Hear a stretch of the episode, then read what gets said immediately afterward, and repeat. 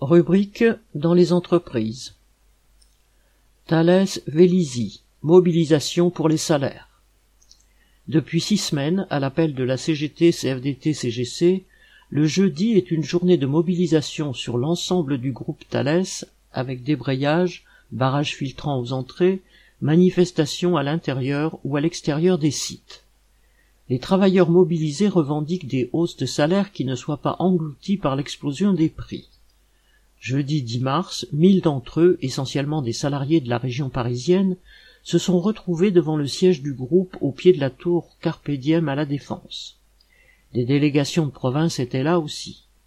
Au même moment, des débrayages avaient lieu sur les sites, regroupant 500 participants à Toulouse, 250 à Brest, 200 à Cholet, 100 à Méru, 90 à Tonon, à Cannes, etc.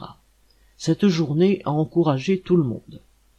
L'après-midi à Vélizy dans les Yvelines, comme les quatre précédentes semaines, les salariés de Dassault Systèmes et de Thales en débrayage ont manifesté ensemble à une centaine en scandant Même patron, même combat.